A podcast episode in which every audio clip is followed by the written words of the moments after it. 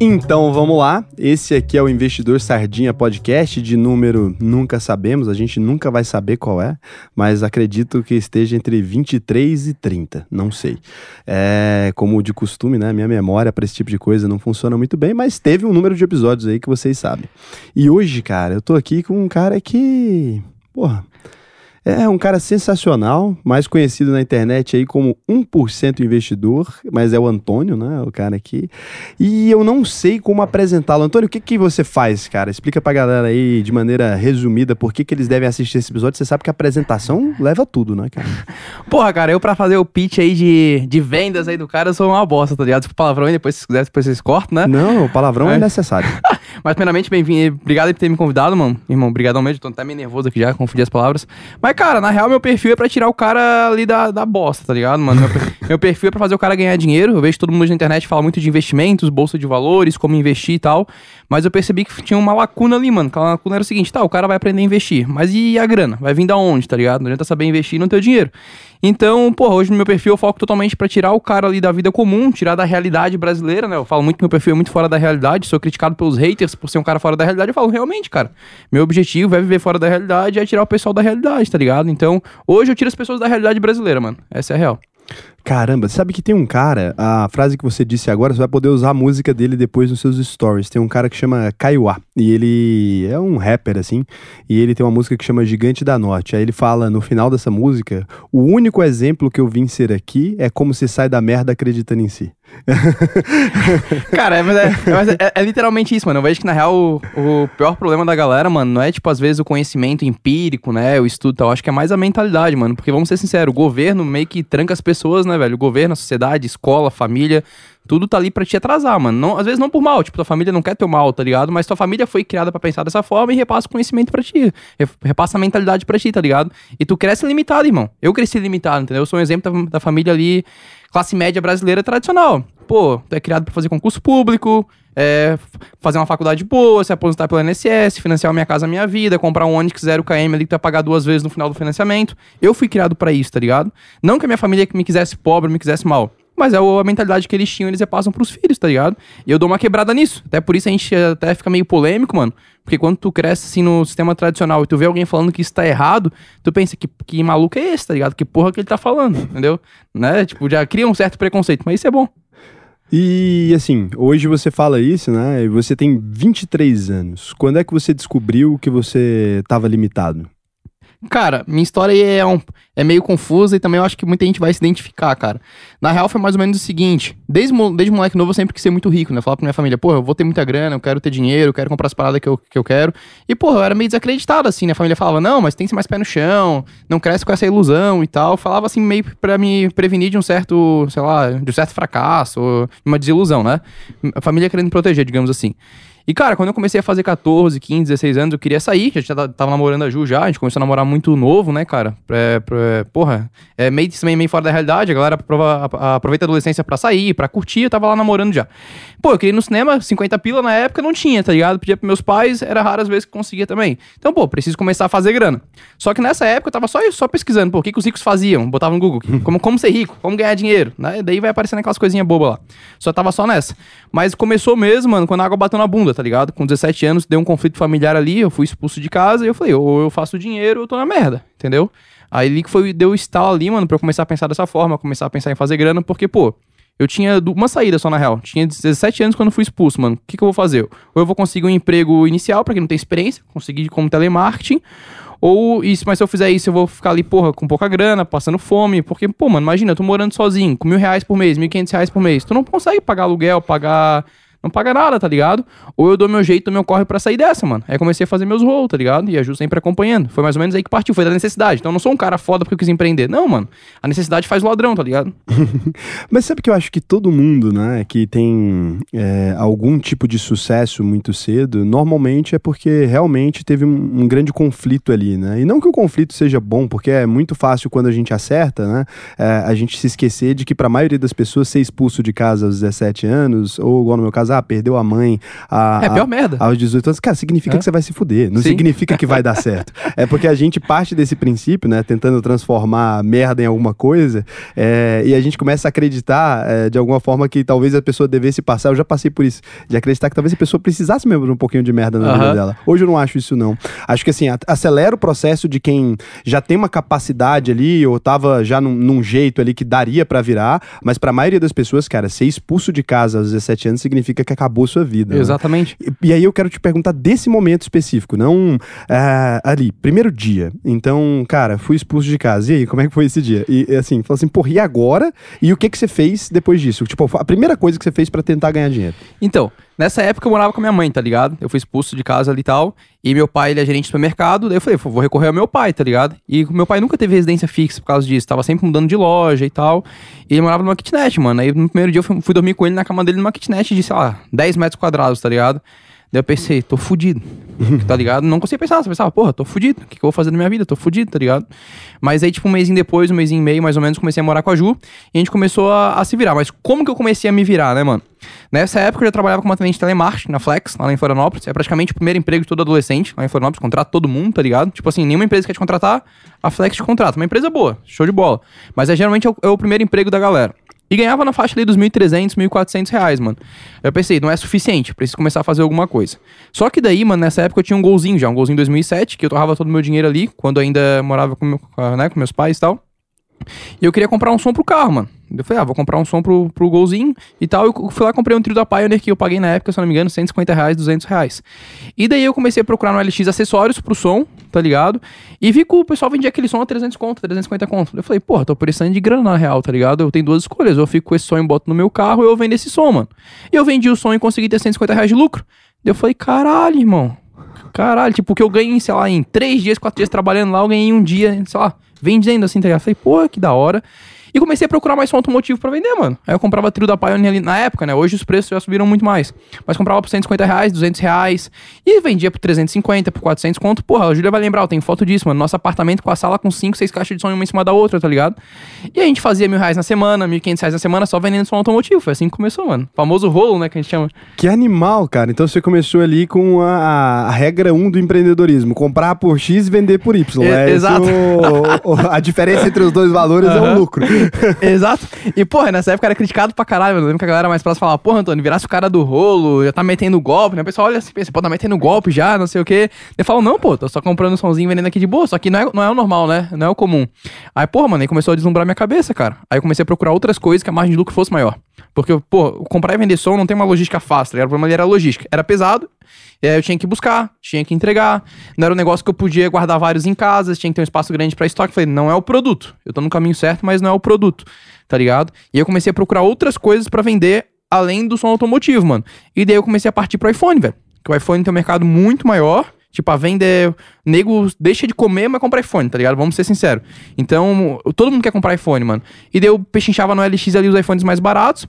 Pô, viu o que tinha que fazer, dava uma garantiazinha ali e revendia na própria LX, mano. E fazia 200, 250 reais por iPhone. Teve dia que eu e a Ju, cara, a gente vendeu três iPhone no dia, mano. A gente botou 900 reais no bolso, cara. Eu nunca tinha botado 900 reais em um dia no bolso, tá ligado? Eu olhei pra ela e falei, caralho, hein, olha onde a gente tá. E pra mim já era o, o ápice, tá ligado? Porra, ganhei 900 conto, mano, tô rico, tá ligado? E aí continuou, mano. Caramba, e- e- mas é muito doido isso, porque você percebeu. Olha, olha que o tanto que a cabeça das pessoas é sequelada, cara. Tudo no mundo, né? Tudo, tudo que existe no mundo é, é negociado pela mão de comerciantes. Ele compra de um preço mais barato e vende de um preço mais caro. Então, assim, ah, tudo que você vai no supermercado ali, aquele dono daquele supermercado, ele compra de um distribuidor, ele compra arroz por 20 e vende por 30. sei lá. Exato. E aí a diferença é o lucro. E aí, quando você começou a fazer isso, as pessoas falaram que você estava fazendo rolo. Aham. Que rolo, cara? Tava fazendo Não, comércio. É porque, tipo assim, ó, é... muda de região pra região, né? Mas lá em Floripa, cara, o cara que. Tu vê as pessoas que estão sempre comprando e vendendo, eu tenho um certo preconceito, tá ligado? Tipo, ah, pô, aquele cara vive vendendo carro. Aqui também tem, Então, mas tipo, pô, o cara é golpista, vende carro. Mano, o que, que tem a ver vender carro com ser golpista, mano? Tipo, mas é um preconceito do caralho, tá ligado? Tipo, é a sociedade, mano. é um preconceito com, com ganhar dinheiro de forma que não envolva o trabalho, né? Acho que vem muito da, do Brasil, como ele foi construído ali, né? A gente dá, dá- só pode ser honesto aquilo que tá com a, Exato. com a mão suja de alguma forma, ou que tá pegando no pesado, né? Exato. Daí o povo fala muito, fala muito assim, né? É, tipo, eu chamava a rapaziada pra vender junto comigo, né? Mas pra falei, pô, galera, é o seguinte, eu tô começando a revender som automotivo, revender iPhone, e, pô, tô tirando 4 mil mil no mês, cara. Isso com 18 anos de idade, mano. Acabando de fazer 18 anos de idade. Pra mim era muita grana, velho. Pra mim a realidade de ali era muita grana, tá ligado? Eu falo, pô, rapaziada, vamos junto e tal, vamos montar uma equipe. Não, Antônio, não gosto de vender e tal, prefiro trabalhar na empresa. Eu falei, mas porra, mano, tu não vende, mas teu padrão vende, caralho, tá ligado? Se a empresa não vender, tu não tem salário, irmão. Entendeu? Como é que tu não gosta de vender? Tu tá vendendo tua hora, cara. Aí eu, tipo, pra, pra mim era muito claro isso já, mas pra eles não era. Pô, tá lá 8 horas por dia, cara, pra ganhar 1.200 reais por mês. Tu tá vendendo 8 horas, do, 8 horas do teu dia pro cara, mano. E a empresa só consegue pagar teu salário se ela vender. Tua empresa vende um produto, a empresa não vende hora, tá ligado? Como é que tu não consegue, não gosta de vender? Ah, mas não é assim. É assim, porra, tá ligado? É claro que é, É. Não, tem, não tem nenhuma outra profissão no mundo. Toda É. profissão é vendedor. O pessoal fala, ah, a primeira profissão do mundo foi a prostituição. Eu falo, não, a primeira profissão é a venda. A pessoa tava vendendo o próprio corpo. Exato. Não, tem como ser diferente disso. Exatamente. E, cara, tu pode perceber, mano, todo mundo que enriquece, enriquece vendendo. Não tem como tu enriquecer sem, sem, Quem sem é pobre vender. também. E- É. Empobrece vendendo. Não Ex- tem exa- como. Só morre de exatamente. fome, não tem jeito. O negócio é a escala, né, mano? Tipo assim, agora entrando num conceito um pouco mais técnico, né? Porra, tu ser funcionário não tem escala. Essa que é a merda de ser funcionário, tá ligado?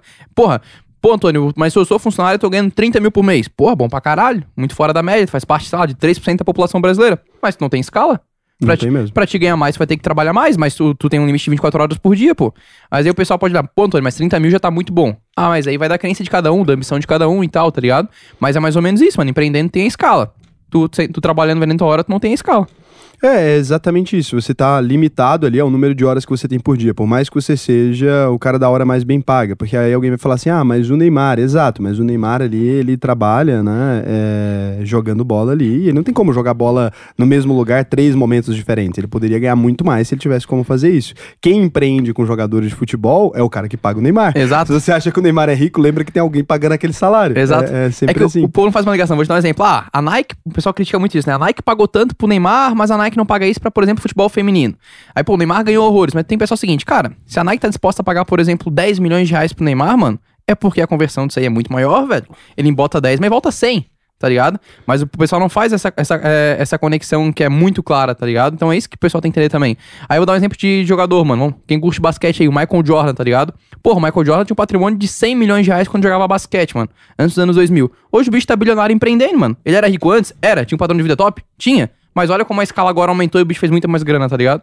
É, a gente tem exemplos disso também no Brasil e tal. O Ronaldo, né? Fenômeno que hoje em dia agencia um monte de carreiras e tal. E é realmente isso, as pessoas não entendem. Por mais que um setor seja extremamente lucrativo, e ele é, em diversos casos, um setor pode ser mais lucrativo até do que empreender em outro setor, né? Mas naquele setor ali, a diferença entre a escala e o cara que tá ali recebendo o valor, ele muda. E essa coisa, né, que você estava falando, um exemplo muito bom, inclusive. Ah, por que, que o pessoal paga X pro Neymar e por que, que paga X pra mulher, que sei lá o que é a melhor jogadora? A- as pessoas falam isso, mas assim, aí você não vê ela. Quantas pessoas tem uma camiseta escrito Marta, por exemplo, atrás, né? Ninguém. E aí você vê quantas pessoas têm a camiseta escrito Neymar atrás. O mercado ele privilegia aquilo que vende de maneira absurda Exato. Tudo que existe no mundo, se você pensar, olha que louco isso, eu nunca, a gente não raciocina sobre isso, mas tudo que existe no mundo dá dinheiro, tudo. Você passa numa faixa de pedestre, ela tá pintada lá, alguém ganhou dinheiro com aquilo, a placa de pare, alguém ganhou dinheiro com aquilo, a câmera, sei lá o que, aquela luz que tá ali. Tudo que existe é porque dá dinheiro, porque se não dá dinheiro não existe, porque o capitalismo ele Exato. sobrevive com base na venda, né? Exato. E até tu tocou agora no ponto do capitalismo, mano, tem um certo preconceito contra, contra o capitalismo, né? Pega aí, tipo, a 95% da população brasileira hoje é assalariada e ganha menos de 10 mil reais por mês, tá ligado? São dados divulgados aí pelo IBGE, institui- instituições aí que tem fé pública, né? Mas, cara, essa população acredita que o capitalismo é um malvadão. Mas, pô, tu- se tu pegar eh, países que enriqueceram muito com o capitalismo, tu vê que quanto mais o capitalismo cresce, quanto mais tem pessoas ricas no país, menos pobreza tem naquele país também, tá ligado? Uma coisa gera outra. Pô, o rico, ele gera valor na sociedade, tá ligado? Ele gera emprego, ele, gera, ele gira economia. O pessoal fala, pô, Antônio, mas vamos acabar com os empresários. Tá, vamos acabar com os empresários. Tu vai trabalhar pra quem? Tu vai comprar produto de quem? Tu vai andar como? Como é que tu vai comprar um carro se não tu empresário? Tu acha que o Estado vai criar uma montadora de carro super eficiente e tal? Porra, mano, tá ligado? É uma utopia. A gente já teve essas experiências, né? A gente teve experiência de marcas de carro na época da URSS e tudo mais. Mas a grande questão é, contra o capitalismo, muitas vezes não é nem esse ponto. As pessoas até entendem, né? Você tem ali, por exemplo, é, é, tem dados que são questionáveis, assim. Você pegar, ah, desde a Revolução Industrial até agora, a gente tinha 80% da população vivendo ah, na miséria ali, e a gente diminuiu esse número para 8%, que ainda é muito, né? Não é que você tá falando que é pouco, né? Você vai ali, olha e fala, porra, é muita gente Sim. ainda pobre é, vivendo na miséria mesmo. Então, você tem uma evolução de qualidade de vida. O problema é que o ser humano, ele tem um pensamento, e isso é uma coisa que é, é- é generalizada, assim. O cara prefere, olha que loucura, é doideira, tem um estudo sobre isso. A, a pessoa prefere viver numa vizinhança pobre e ter mais dinheiro do que as pessoas ao redor dela, ou ser mais rica e viver entre pessoas, ou entre um, em um lugar onde todo mundo é mais rico que ela. Sim. Estranhíssimo isso. Isso é fato, mano. Isso é fato. É mais a na- da natureza do ser humano, né, cara? Querendo ou não. Isso tem um pouco da nossa, da nossa natureza, né, cara? É, Às vezes não é nem por, por propósito, nem de propósito, mano, mas é meio natural. Vou te dar um exemplo. Pô, tem um cara que tu gosta muito, o cara chega e fala pra ti, ó, fiz tanto de grana agora. Depois tu trabalha tua mentalidade, tu fica feliz pelo cara, tu apoia o cara e tal. Mas no primeiro momento tu pensa, porra, ele fez, eu não fiz.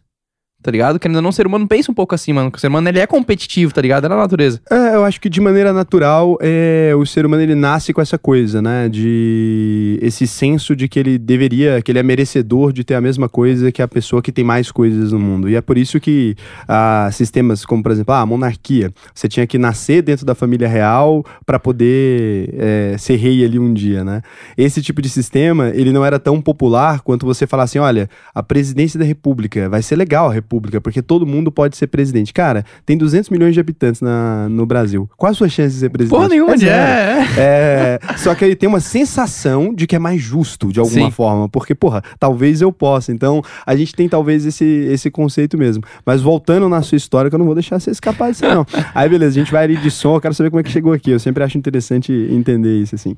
Então, ah, você começou ali a venda de som, papapá, foi pro iPhone. Cara, como é que isso desencadeia na criação do, do, do investidor 1%? Cara, é, aí, porra, o porcento é lá no final da novela, tá ligado? Tem muito capítulo antes da criação então do vai do 1%, é. capítulo antes aí. Mas pegando ali quando a, gente, quando a gente fez 17 anos, comecei a revender som automotivo, né, cara? Nessa época eu já morava com a Ju, ela veio morar com a gente, a gente tinha que pagar nossas contas e tal, começamos a namorar cedo. E ao mesmo tempo que eu revendi o som automotivo, eu procurava outras coisas também. Nesse momento que eu comecei a brigar um, migrar um, um pouco pro iPhone também, cara, eu recebi uma proposta de um amigo pra participar de marketing multinível, tá ligado? Na, Acho que não vou falar o nome da empresa aqui, eu acho que não convém, tá ligado? Mas a empresa era boa, não era ruim não. Mas eu já conhecia marketing multinível, já conhecia pirâmide financeira, que é diferente de marketing multinível, tá ligado? E eu lembro que eu falei, pô, eu vou, mas eu vou por educação, mano. Tipo, o bicho é meu amigo, pô, vou lá prestigiar o cara e tal. Mas eu falava pra Ju no carro, Ju, a gente não vai entrar nisso aqui, cara. A gente não vai entrar porque tu sabe como é que é marketing multinível, vai ter lavagem cerebral lá, não vamos entrar nessa porra. Daí ele já falou, beleza, não vamos entrar. Chegamos lá, assistimos a reunião toda, no final, o que eu falei pra Júlia? Júlia, vamos entrar nisso aqui hoje. Caralho, é um homem de opinião. Aí beleza, entramos, mano. Cara, aprendi demais lá dentro, mano. Você entrou mesmo. Entramos, entramos. Entramos, comece- ficamos seis meses lá na empresa, tá ligado? Fre- frequentava os eventos e tal, mas o que eu aprendi lá dentro, cara, eu aprendi com a engenharia reversa. Como assim, engenharia reversa? Porra, eu ia numa palestra, tava lá a pessoa falando, ah, que você tem que ser assim, assim, assado, e todo mundo acreditava e seguia e tal. Eu falava, mano, eu não vou escutar o que ela tá falando, eu vou escutar como é que ela tá convencendo esse povo, mano. Como é que todo mundo tá acreditando nessa pessoa, tá ligado? Como é que ela consegue vender tão bem, mano? E comecei a fazer muita engenharia reversa na empresa, cara. E, porra, aprendi pra caralho de gatilho, de ancoragem de preço, de como convencer uma pessoa, como vender uma história. Eu percebi que dentro da empresa ninguém vendia produto, todo mundo vendia história. Eu falei, porra, pra eu vender um produto, eu preciso vender uma história então, tá ligado? É igual tu vender uma água no sinal, mano. Pega duas empresas, duas pessoas. Um cara vai lá e fala, ó, Tião, quer uma água aí, cara? Dois pilas. Vai dizer, não, não quero. Agora chega um moleque e fala, pô, tô me casando agora, tô construindo uma casa. E, cara, é o nosso sonho ter uma casa própria. Se você comprar uma água hoje, tu não vai levar água. Tu vai estar levando aí o sentimento de ter ajudado a gente a construir nossa casa. O cara vendeu a história, tá ligado? Não vendeu água. E eu aprendi isso dentro da empresa, que eu tinha que vender uma história e não vender um produto. E eu aplico hoje no dia a dia, todo vendedor aplica isso, todo vendedor de sucesso aplica isso, né? Então dentro eu aprendi muita coisa disso. Aí beleza, ficamos seis meses ali na empresa de marketing multinível fazendo nossos rolos por fora e tal. Só que era muito ruim de vender os produtos, mano. Porque os produtos da empresa tinham um público-alvo mais elitizado. A gente, não era um- a gente não fazia parte de um ciclo social elitizado, tá ligado? Eu não tinha amigo rico, tá ligado? Então eu não conseguia vender um produto que era um produto pra rico. É igual eu chegar pra te dizer o seguinte, ó, eu, tenho, eu sou vendedor de iPhone, mas eu tô vendendo iPhone pra pessoas que ganham 800 reais por mês. Às vezes não consegue vender, Não mano. vai vender, é Não difícil. condiz, tá ligado? Daí a gente saiu, mano. Tipo, a gente tomou um prejuízo de 3 mil reais, mas o prejuízo foi em produtos. A gente comprou os produtos, não vendeu, usamos os produtos, os produtos eram muito bons, fechou. E continuamos firme. Aí eu continuando revendendo iPhone e tal. Eu tava na faculdade, mano. Aí dentro da fa... Só que eu sempre procurei outras fontes de renda, né? Aí dentro da faculdade e tal, a Júlia via bastante gente, bastante menina vendendo roupa íntima, fazendo esses rolês e tal. Eu falei, porra, Júlia, na real, que calcinha e sutiã toda mulher precisa, mano. Tipo assim, ó, quantas vezes tu compra uma camisa? Ah, sei lá, eu compro duas vezes por ano roupa. Tá, e quantas vezes compra calcinha? Ah, sei lá, todo mês tô comprando calcinha. Eu falei, fechou, mano, vou vender calcinha. Tá ligado? Foda-se, não é meu, não é minha... Mas se vende, vende, tá ligado? Aí começamos a comprar roupa íntima pra vender, mano. E vendia, tá ligado? Só que era, a gente investia muito tempo ali pra ganhar 300, 400 reais por mês. Daí depois de dois, três meses vendendo calcinha também, a gente criou uma loja online. Porra, investimos tempo pra caralho naquilo ali. Eu falei, não, Júlia, não vai rolar. Ou a gente fica mais tempo aqui e se fode, ou a gente vaza agora, entendeu? Daí a gente vazou e parou de vender calcinha e sutiã. Tomamos prejuízo também. Então ali foi, foi o nosso segundo prejuízo. Só que assim, eu falo, eu falo que, pô, perdemos 3 mil reais. O pessoal pode pe- pe- pensar, ah, perdeu 3 mil reais. Irmão, pro moleque de 18 anos perder 3 mil reais é o fim do mundo, cara. Não, Tá mas é, de tudo que você tá contando, na verdade, você não perdeu 3 mil reais. Primeiro você pagou 3 mil reais pra aprender storytelling, né? Você pagou um curso de storytelling e de aprender sobre gatilhos, de vendas e tal. Você aprendeu a vender. Sim. Você pagou 3 mil reais num curso. Um curso é barato, você pensar bem. Exato. Perto do dinheiro que você fez com isso depois. e depois você aprendeu a, a escolher melhor seu nicho, né? Exato. Já aprendeu da primeira vez, agora a segunda. É, vamos ver quanto tempo você É. demora pra aprender. Cara, o, o grande problema de vender a calcinha, cara, é que é o seguinte, mano. É. a- Quando tu leva muita opção, eu aprendi isso, tu não pode ter muita opção pro teu cliente também, cara. Se tu quer ser um bom vendedor, tu não pode trazer muita opção, senão teu, teu cliente também não sabe o que comprar. Aí, pô, eu ia pra casa das meninas com ela, tá ligado? Com 30 modelos de calcinha. Elas ficavam o dia inteiro vendo a calcinha e levava uma só. Eu ganhava 15 pila. Acho que te levar no lugar também foi uma má ideia. É, foi uma má ideia. Verdade. Mas aí, beleza, passou isso aí. Conheci um amigo na faculdade. Aqui que entra a merda, mano. Foi a pior merda da nossa vida, tá ligado? Isso tinha, cara, tinha 18 anos e meio, mais ou menos. Tava ali na terceira fase da faculdade, fazendo quase 19, tá ligado? Conheci um cara na faculdade, o cara super gente boa, um cara de 40 anos, viramos amigos, começou a frequentar. Esse é o meu problema também, eu sou muito dado, tá ligado? Confio muito nas pessoas, entendeu? Tipo, porra, eu, eu presumo que a pessoa é boa e não que a pessoa é ruim. Tá ligado? Eu não começo uma amizade com o pé atrás, eu começo uma amizade com o pé na frente. Entendeu? E daí, pá, comecei a fazer amizade com o cara e tal um ano e meio de amizade, o cara frequentava a nossa casa, conhecia a minha família inteira, eu conhecia a família do cara, pô, melhores amigos, mano. O cara me deu um golpe. Perdi, tomei um golpe do melhor amigo. Só que não foi Caramba. um, só que não foi um simples golpe, tá ligado? O rolê foi o seguinte, nesse mesmo tempo que eu conheci o cara, mano, eu vendi iPhone, eu comecei a juntar uma grana boa, tipo, eu tinha lá na faixa, na faixa de, sei lá, 16, 17 mil reais, e com essa grana eu já, já conseguia comprar carro pra revender. Tá ligado? E enquanto eu conhecia esse cara, eu conheci outro cara também que era meu melhor amigo. E esse outro cara me ensinou a revender carro. Eu comecei a revender carro. E depois de dois, três carros revendidos, eu tinha, sei lá, uns 30 mil de patrimônio, tá ligado? Pra mim era muita grana. Tinha ali meus 18 anos, 9 anos de idade. E daí esse meu amigo, que era o outro amigo, que era o, o do golpe, chegou pra mim e seguinte, falou assim, nossa, Antônio, eu tenho um investimento aqui pra fazer, cara. E se tu investir uma grana, eu vou te dar um retorno.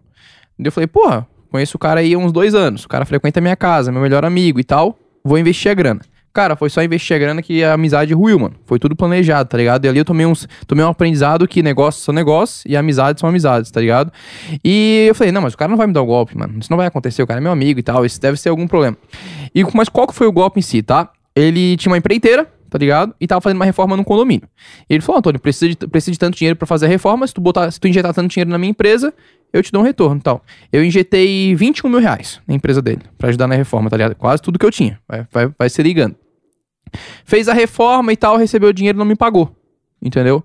Daí eu falei, depois de muito, muito, muito tempo, eu consegui recuperar 6 mil, mano. Não foi nem com ele. Porque o, o, o pa- o pagamento foi em cheque, eu fui lá na, na boca do caixa, saquei o cheque fechou. Aí faltou 15 mil, tá ligado? Eu falei, porra, fulano, me devolve o dinheiro aí, tá tanto tempo me enrolando aí, cara, preciso da grana e tal, não sei o que e tal. Daí ele falou, na real, que eu não te devo dinheiro nenhum. Daí eu falei, como assim tu não me deve dinheiro nenhum, cara? Ele falou, não, me prova que eu te devo aí. Daí eu falei, caralho, a ficha caiu. Eu não tinha prova, irmão. O cara me ligava, o cara não mandava WhatsApp, era tudo por ligação. Eu não tinha prova nenhuma que ele me devia o dinheiro. Eu falei, que bicho, filha de uma mãe, tá ligado? Foi tudo planejado, velho. E aí eu me toquei que o mundo é diferente, que o mundo não é essa Alice País Maravilhas, não, mano. Que o cara tem que ficar ligado nos negócios, tá ligado? E eu entrei em depressão, quase entrei em depressão nessa época, tá ligado? Já vou contar dessa fase depois, pós-golpe. Mas hoje, mano, eu agradeço pra caralho por ter perdido 15 mil reais, irmão. Porque se eu não tivesse perdido 15 mil reais ali, eu perderia um milhão hoje, mano. Perderia muito mais, Tá né? ligado? Um perigo. Depois que aconteceu o golpe, mano, eu, eu até fiquei bem mal, tá ligado? Tipo, pô, eu era acostumado a estar sempre pra frente, sempre buscando dinheiro e tal. Só que nessa época, eh, nem, temos que lembrar que eu ainda morava com a Júlia. A gente pagava 1.100 reais de aluguel, lembra até hoje, tá ligado? A Júlia ganhava 1.400 reais como atendente de, de, de mecânica e eu tava fazendo estágio nessa época de direito. Eu ganhava mil reais, ela ganhava 1.400, mano. Como é que tu vai pagar 1.100 de aluguel, comida, luz e água com os dois ganhando 2.400 por mês? E Ah. tomando o golpe. É, e a faculdade dela, ela pagava 1.100. Ou seja, do salário dela sobrava 300 pila só. Tipo, Nossa. não tinha, ro não tinha rolê. E só que eu, eu perdi meu dinheiro pro capital de giro, mano. Tá ligado? Perdi nesse golpe, dinheiro. sobrou, sei lá, 7 mil, 8 mil reais ali. E, porra, eu não conseguia mais vender carro. Ia ter que voltar a vender ação automotiva, vender iPhone, que era o que eu sabia fazer. Tá ligado? E daí eu só que eu não conseguia sair da cama pra vender, mano. Tipo, eu ficava na cama, não conseguia, eu ficava pensando nele, porque tinha vontade, vou ser sério, tinha vontade de matar o cara, tá ligado? Sonhava com isso, chorava quase todo dia, não conseguia viver, tava literalmente entrando em depressão. E a gente falava, não, tem que sair dessa, não sei o que e tal. Eu falava, "Mas, porra, não, não tem vontade. Eu falava pra ela assim, ah, porra, mas eu vou trabalhar pra ganhar 150 reais se eu perdi agora 15 mil? Qual que é o sentido disso? Tá ligado? Aí, final de semana, a gente queria comer alguma coisa, mano. Não tinha, mano. Eu falava, porra, não tem 50 reais pra comprar porra de um xixi porque eu tomei um golpe do cara. Tá ligado? E os 7 mil eu tinha que dar um jeito de fazer aquilo ali se multiplicar, mano. E daí eu fiquei seis meses paradão na cama, mano. Seis meses na merda, tá ligado? E 7 mil que a gente tinha guardado foi pra pagar nossas contas, foi quase tudo. Preciso dar um jeito na minha vida, cara. E, porra, por graças a Deus, botou a Júlia na minha vida, a Júlia conseguiu me tirar da cama, tá ligado? Aí, porra, não tinha 50 reais pra comprar um sushi, tá ligado? Pensei, pô, preciso dar um jeito nisso. E apareceu outro cara na minha vida que foi uma benção também, mano.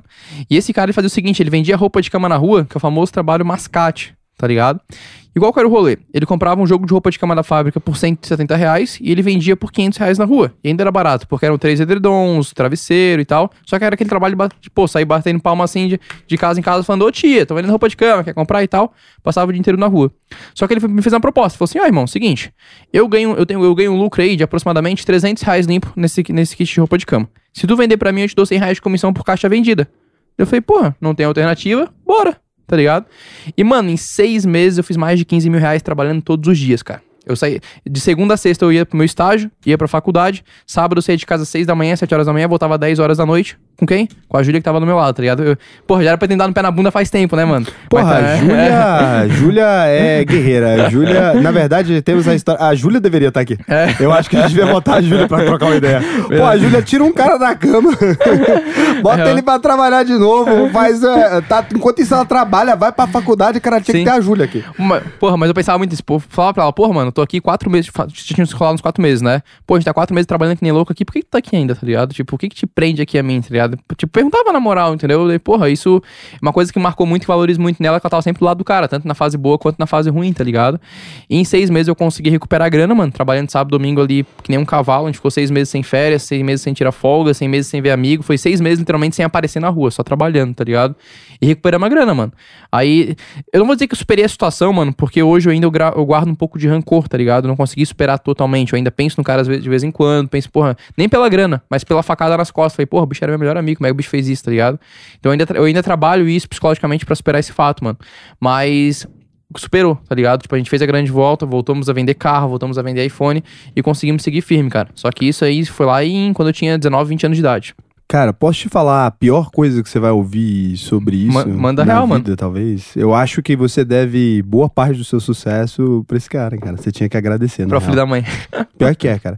Porque assim, é o, o, que dá nesse ponto, você aprendeu, é porque eu fico sempre observando como é que se constrói um homem, né? É esse o, um monte de coisa que a gente vai observando, a gente vai ouvindo. Tem um livro é, do Primo Levi chama É Isso um Homem. E, e, e, quando a gente olha a jornada de qualquer pessoa, a gente vai pegando pequenos elementos do que, que a pessoa é e a gente vai tentando entender o que, que acontece. Ali fora, quando a gente estava conversando antes de entrar, né? Você estava me falando que, porra, as pessoas batem em mim e tal, e não me incomodo tanto. A verdade é que você deixou de, de se, se importar, importar com, com as pessoas. Mas esse cara que fez você deixar de se importar, talvez você não tivesse o mesmo sucesso ou a mesma capacidade de aguentar porrada, porque você hoje em dia consegue aguentar porrada brincando e rindo. Sim. Porque talvez você ficou tão mal, né? Falou, porra, o cara que eu achava que era meu amigo me sacaneou, né? E, e ali me ferrou. Eu só acho que é o seguinte, a gente precisa aprender, né? E não é a perdoar o cara, é a se perdoar. Porque o que tá pegando para você não é o cara ter sacaneado você, é você ter sido enganado. Real. Toda hora que você fala, tipo, você vem, pá, sabe? Tipo, eu fui.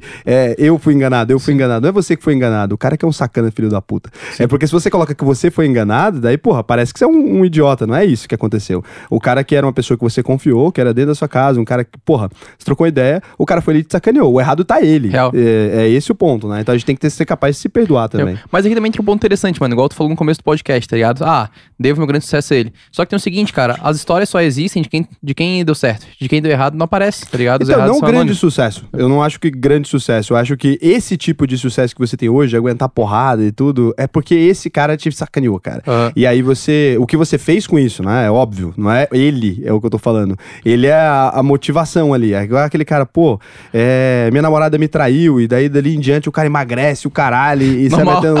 Não é a namorada que fez, é o que você fez com aquilo, claro, né? O que você foi capaz de construir com base na dor. É, eu tenho uma palestra que chama A Força do Ódio. É exatamente sobre isso. Minha vida também é sobre é, uma sacanagem lá do, da minha sétima é- série. A gente acompanha lá os storyzinhos, né? 7 de 10 na academia, na força do ódio. Falei, porra, o bicho tá odiando muito mesmo. É, é no ódio, cara. Mas é porque o ódio constrói. O Aham. ódio dá uma energia pra gente, porra, vou mostrar pra esse filho da puta que, que ele, com quem que ele tá falando. Porra, isso é real, mano. Eu já fiz muita coisa que deu certo de negócio, cara, que eu falei assim, ó, vou fazer só porque essa merda falou que eu não vou conseguir fazer. Eu É fui- isso, o cara, cara. foi lá e fez e deu certo. O Chupa. constrói, É. cara. É isso, chupa cala a boca, velho. Você é um animal. O cara não vai te parar porque Sim. ele deu um golpe, né?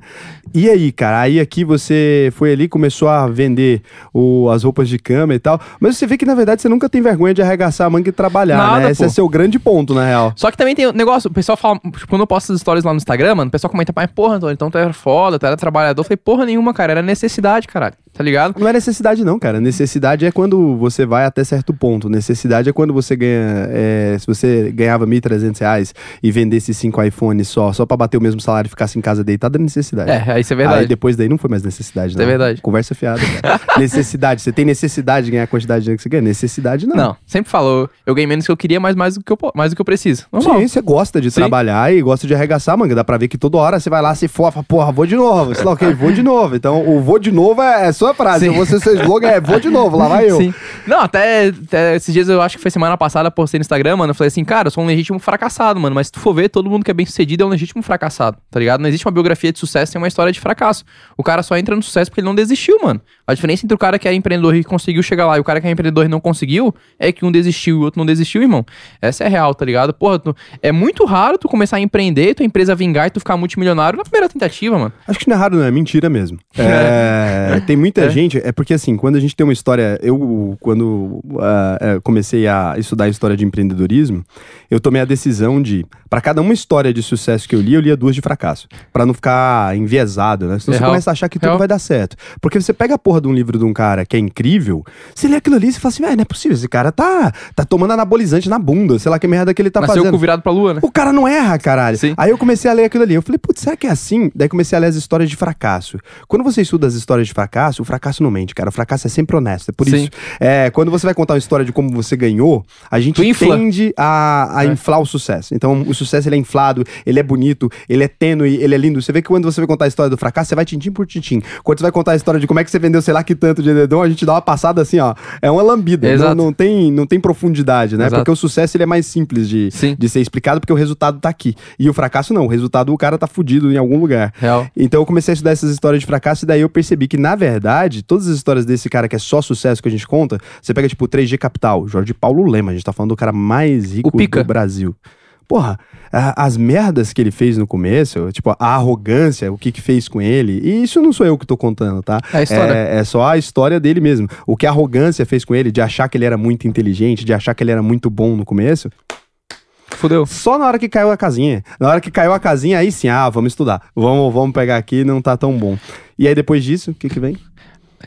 Cara, depois disso, mas antes de entrar no próximo capítulo, tem até um negócio que eu acho legal falar pra rapaziada, mano, que eu acho que pode mudar, que mudou a minha história e pode mudar a história de todo mundo também, tá ligado?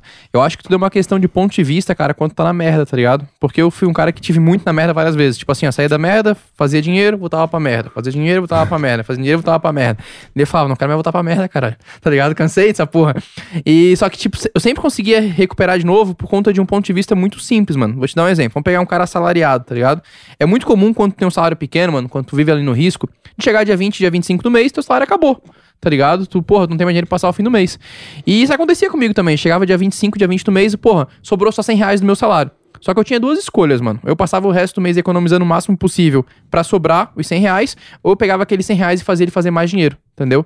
Então o negócio do automotivo também era isso, cara. Então ao invés de eu passar o final do mês só com os 100 reais economizando o máximo possível, eu mudei o ponto de vista e falei, não, vou fazer mais dinheiro pra passar o fim de mês tranquilo, tá ligado? Então tu que tá assistindo esse podcast, cara, às vezes, pra te sair da merda é só uma questão de ponto de vista da situação, cara. Às vezes tu tá com a faca e com o queijo na mão, só que tá olhando a faca e o queijo com o ponto de vista errado. Se olhar com o ponto de vista certo, sai da merda. E, e, cara, eu acho muito foda a sua história. Eu não sabia que era tão foda assim, não. Tô, tô admirado. Parabéns, real. Tamo junto, bro. E. Mas também é o seguinte, a história não é minha, a história é mais da Júlia do que minha, cara. Não, é, né? isso aí, da próxima vez nem te troco ideia contigo mais. Pra mim agora é só a Júlia. Porra, só chamo ela agora pro podcast. Cara, se eu soubesse, se você tivesse me contado isso antes, não tava nem aqui. É a Júlia. Faz, porra, trouxe aqui a, a, a esposa do Antônio, do 1% Investidor, é noiva. Ela deve estar rindo lá. Trouxe aqui a esposa do Antônio do 1% Investidor. Por que não? é? Porque ela que é o negócio do sucesso ali. O Antônio a gente deixa ele aqui decorando. É, tipo isso.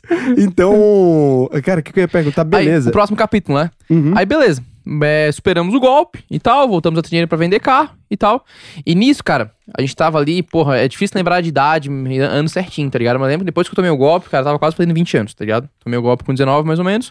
Com mais ou menos 20 anos ali, eu já tinha uns 30 mil de novo para começar a voltar a vender carro, tá ligado? E eu realmente, eu voltei a vender carro e tal. Só que, porra, já tava na quinta fase, sexta fase do direito, mano. E quando eu entrei na faculdade, eu entrei com a mentalidade de ser concursado, de ser policial.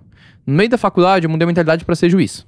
Depois da quinta, sexta fase, mudei a mentalidade pra ser advogado. Eu falei, porra, eu tô fazendo dinheiro pra caralho com esses rolos, tá ligado? Se eu for advogado e fazer rolo com processo, não um rolo tipo de vacilar, de... É, você, vai ter, você vai ter que mudar essa abordagem do rolo, pelo menos nesse jurídico. É. rolo que eu digo é tipo vender o processo, tá ligado? Tá piorando. vamos cortar isso aí, vamos, vamos lá. Não, não é. corta não. Ah, eu, eu, todo mundo entendeu o que você É, quer dizer, aham. mas a internet é foda. Aham. Não era fazer rolo, você tava querendo conseguir clientes, Exato, vender, que era exato. melhor. Eu falei, pô, um escritório de advocacia, eu vou empreender no ramo de advocacia, eu vou fazer muita grana. Aí eu comecei a estagiar em escritório de advocacia, mano. Entrei ganhando 800 reais por mês, mas eu entrei, pô, vou entrar aqui pra pegar conhecimento, pra fazer a grana, fazer a grana depois abrindo meu, meu escritório, né? Aí, porra, só que no escritório eu trabalhava só com funcionário, mano, só com CLT. No empresário, o escritório não tava ali junto, tá ligado? E, mano, eu percebi que a cada dia que passava eu tava com uma mentalidade mais de funcionário, mano. Comecei a me afastar do, do mundo do empreendedorismo, tá ligado? Até que chegou um dia, cara, que eu olhei pra Júlia e falei assim, ó, pô, Júlia, eu sou estagiário, mas se eu for contratado, eu vou ganhar uma vale alimentação de 400 reais. Mano, na hora que eu falei isso pra ela, eu falei, que merda que eu tô pensando, cara. Eu tô ficando feliz porque eu vou ganhar uma alimentação de 400 reais. E isso tava um ano no escritório. Já falei, porra, na real que eu tô fazendo a pior merda da minha vida nesse escritório, cara. Eu falei, tá, vamos supor então que tu- tô fazendo a merda ficando no escritório de advocacia sendo estagiário, né? Mas vamos, vamos mudar o ponto de vista. Será que eu tô fazendo certo? Vamos começar a analisar melhor a situação. Aí eu pensei, pô, o escritório era gigantesco, tinha unidade no Brasil inteiro, e faturava 500 mil por semana. Faturava não, lucrava 500 mil por semana, 700 mil por semana. Então, pô, escritório de advocacia dá dinheiro, né? Vamos pegar o gestor da unidade. Pô, os gestores das unidades, cara, não ganhavam 3 mil por mês, mano. Tá ligado? Caramba. Eu lembro que eu fui numa reunião de final do ano do escritório. Não vou falar o nome pra não dar merda, né? Mas eu fui numa, numa reunião de final do ano do escritório, cara. Ainda mais com advogado. É, exatamente. Final do ano do escritório, todo mundo bebendo, pá, lá em São Paulo, tá ligado? E no Guarujá, todo mundo conversando e tal, não sei o que. E, porra, eu sou um cara que fala muita merda, mano. Isso é a merda. Tipo assim, porra, eu não, não, não aguento minha boca. Eu penso e já falo, tá ligado? Não penso em se falar, mano. A gente chama isso de autenticidade quando você é rico. Quando você é pobre, é só É, boca real. aberta, não. Verdade. Aí os advogados tudo falando sobre, sobre salário e tal, não sei o que. Eu cheguei e soltei assim, ó. Porra, tu imagina tu ser um advogado com 7, 8 anos de carreira e tu não ganhar 3 mil reais por mês. Mano, ficou um silêncio do caralho. Falei, que porra que eu falei dessa merda aqui, tá ligado? Fiquei pensando assim, né? Nossa, aí foi boca aberta. Aí, porra, ficou um silêncio ali por uns 20 segundos, voltaram a conversar de outro assunto. Falei, porra, mudou de assunto é porque deu merda mesmo. Aí fiquei quieto, né? Fiquei aquela cara de tacho. Aí, porra, tinha um advogado lá que era muito gente boa. Ele me chamou depois, de madrugada, depois que acabou o e falou assim: "Ó, Antônio, ninguém aqui ganha 3 mil reais, não, Antônio. A gente ganha menos que isso, eu já tenho 6 anos de carreira. Daí eu falei, que caralho, hein, irmão? Falei pra ele assim, ó, porra, tá 6 anos no escritório pra ganhar 3 mil reais por mês como advogado, cara. Falei, porra, isso aí não, isso aí não dá não, cara. Tanto que esse advogado depois pediu demissão do escritório, tá ligado? Eu consegui meio que mu- mudar o ponto de vista dele. Eu falei, isso não é pra mim, cara. Isso não é pra mim. Ou eu abro o escritório, eu viro dono do escritório, porque eu não vou ficar me matando aqui pra ganhar 3 mil reais por mês, sendo que, porra, qualquer coisa que eu faço sem a faculdade, sem diploma, eu consigo isso. Tá ligado? Daí eu falei, não é mais pra mim. Só que eu não pedi demissão. Eu continuei ali, entendeu? Mas eu pensei, não, preciso vazar. E Deus, não sei porquê, tomei, uma de- tomei demissão daquele, daquele escritório, mano. Fui demitido. Só que eu fui demitido por causa do canal. Agora entra a história do 1% investidor, tá ligado? Isso em ano passado. Janeiro, fevereiro de 2020 e tal, tava bem desanimado já. Minha chefe, que hoje é minha amiga, me chamou e tal, falou, pô, Antônio, vi que tu não tá mais tão focado. Se tu focar aqui, tu pode continuar e tal, não sei o que, mas já não tava, né? Mais na, mais na, na pegada, tá ligado? De ser CLT e tal. E daí deu a pandemia, mano. A gente começou a trabalhar home office. Daí eu falei, porra, oportunidade perfeita pra eu começar a empreender. Só que eu não sabia no que. Empreender, que eu digo montar uma empresa, tipo, me estruturar, fazer uma parada certinho. Só que eu não sabia no que. Só que daí, cara, eu lembro que eu acompanhava os canais no YouTube, cara. Nessa época eu te acompanhava, tu já existia já. Eu lembro que tu tinha 18 mil inscritos nessa época no YouTube. Porra, hoje tá com mais de 300, né? Olha o progresso aí em dois anos. Parabéns, irmão. É nóis. valeu, que É. isso, eu que agradeço. Aí eu acompanhei vários canais crescendo do começo, tá ligado? E um que me, um que me marcou foi o canal do Breno Perrucho, mano, Jovem de Negócio. Porque eu comecei a acompanhar o bicho, ele fez um vídeo de superprodu superprodução com edição, coisa que não existia na época, que eram vídeos muito bem editados. E o cara não tinha nem mil inscritos, mano. E na outra semana tinha 1.500, na outra semana 2 mil inscritos, na outra 5 mil inscritos. Eu lembro que eu fiquei uma- um mês sem ver o canal dele e o bicho tava com 50 mil inscritos. Daí eu falei, caralho, maluco, se o bicho conseguiu crescer do zero na internet, eu também consigo. Mas aí o Gília fala, mas tu não entende nada de internet, cara. Vai fazer o que na internet? Eu falei, não, vou falar de investimento também. Tá, mas, tipo, tá, como é que edita vídeo? Como é que posta vídeo? O que que fala? O que que ensina? Não sei. Mas vamos começar, tá ligado? Não sei, entendeu? Meti essa ideia pra ela, sempre, ela sempre topou tudo, tá ligado? Sempre foi ali comigo, eu falei, não, vamos, vamos fazer? Vamos. Ficamos uma semana pra decidir a porra do nome do canal, mano. tipo, tá, qual que vai ser o nome? Tipo, não ia, não ia. Tipo, porra, tinha o, o Bruno Perini, que era. Tinha um curso dele viver de renda, o canal Você Mais Rico. Tinha o. Porra, tinha vários canais com nomes legais. Eu não conseguia surgir nenhum nome canal, nenhum nome legal, mano. Daí eu pensei assim, não, mas eu quero fazer um canal que seja diferenciado, tá ligado? Eu quero fazer um canal da minha pegada e tal, do que eu penso e tal. Eu pensei, porra, eu acho que todo mundo precisa investir, todo mundo precisa empreender, todo mundo precisa sair da caixa. Que nome que tem a ver com isso? Tipo, que todo mundo precisa fazer tá ligado? Daí ah, 100% investidor. Eu acho, não sei se foi eu, foi ela que falou. Eu falei, não, mas 100% investidor não nada a ver com nada, né? Tipo, um nome meio, sei lá, meio bocó. Não vou botar isso. E 1% investidor? Mas por que 1% investidor? É, porque todo mundo, independente do que a pessoa faça, a pessoa precisa ser pelo menos 1% investidor. Porra, fechou, pegou. Aí decidimos o nome e começamos, mano.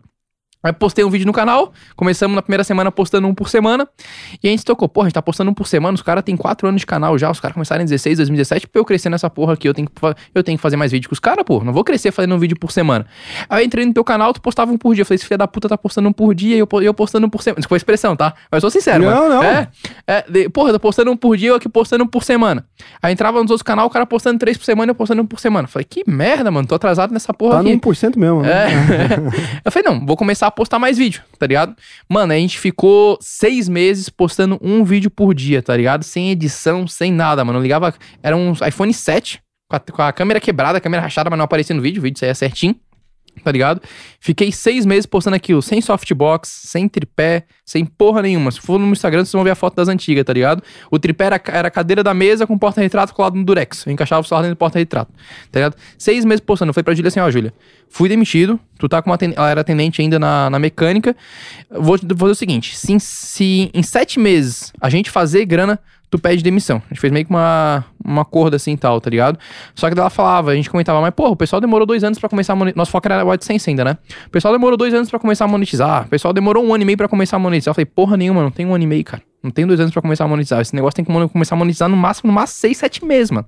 Estourando, senão eu vou largar essa porra aqui também, tá ligado? Eu falei, não, então vamos fazer essa porra monetizar. Eu falei, vou postar essa porra um vídeo por dia, mano. Um vídeo por dia. Postava o vídeo, o vídeo flopava. Postava aquela porra, aquela porra flopava. Falei, que merda, mano. Três visualizações nesse caralho. Tipo, tá ligado? Tinha oito inscritos. Eu falei, não tá dando No certo. começo mano. é foda. É, no começo é uma merda. Daí eu falei, vou procurar hacks na internet.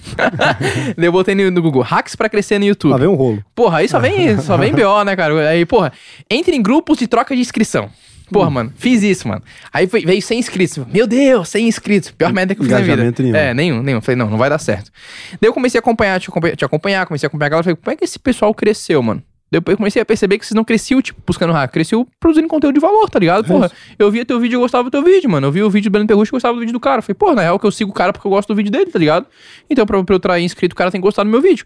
Então, não, então vamos focar na geração de conteúdo, mano.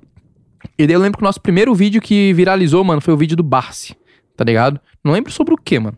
Mas foi um vídeo que eu fiz sobre o Barsi que bateu 10 mil- Viralizou entre aspas, né? Bateu 10 mil views. Mas, pô, um canal com 100 inscritos. Bater 10 mil views, mano, naquele dia a É gente. muito. É, naquele dia a gente bateu 300 inscritos, 400 inscritos, tá ligado? Daí eu falei, caralho, Júlia, tá dando certo isso aqui, irmão. Tá dando certo, tá vingando. E começamos a postar de novo mais vídeo. Daí batia 80 visualizações, 70 visualizações. Já era melhor do que 8, tá ligado? Já começou a engatinhar e tal. Daí eu falei, não, em 6, 7 meses, essa porra aqui vai vingar, mano. Vai vingar de certeza absoluta. E daí no YouTube tu precisa de duas coisas. Pra, não sei se hoje é ainda isso, né? Mas na época precisava de duas coisas. 4 mil horas de exibição pública, que são 4 mil horas das pessoas assistindo teus vídeos, e de mil inscritos. Cara, os mil inscritos a gente bateu com cinco meses. Quatro meses, sei lá, tá ligado? Eu lembro que até tu fez uma live, cara. Eu perguntei, pô, nessa época eu passava muitas lives que tu fazia de tirar dúvida, né? Eu perguntei, porra, Raul, quanto tempo tu bateu mil inscritos? Eu falei, ah, bati na primeira semana. Eu falei, que filho da puta, cara. Foi isso mesmo. É, eu falei, que filho da puta, né? Porra, como assim, tá ligado? Primeira semana.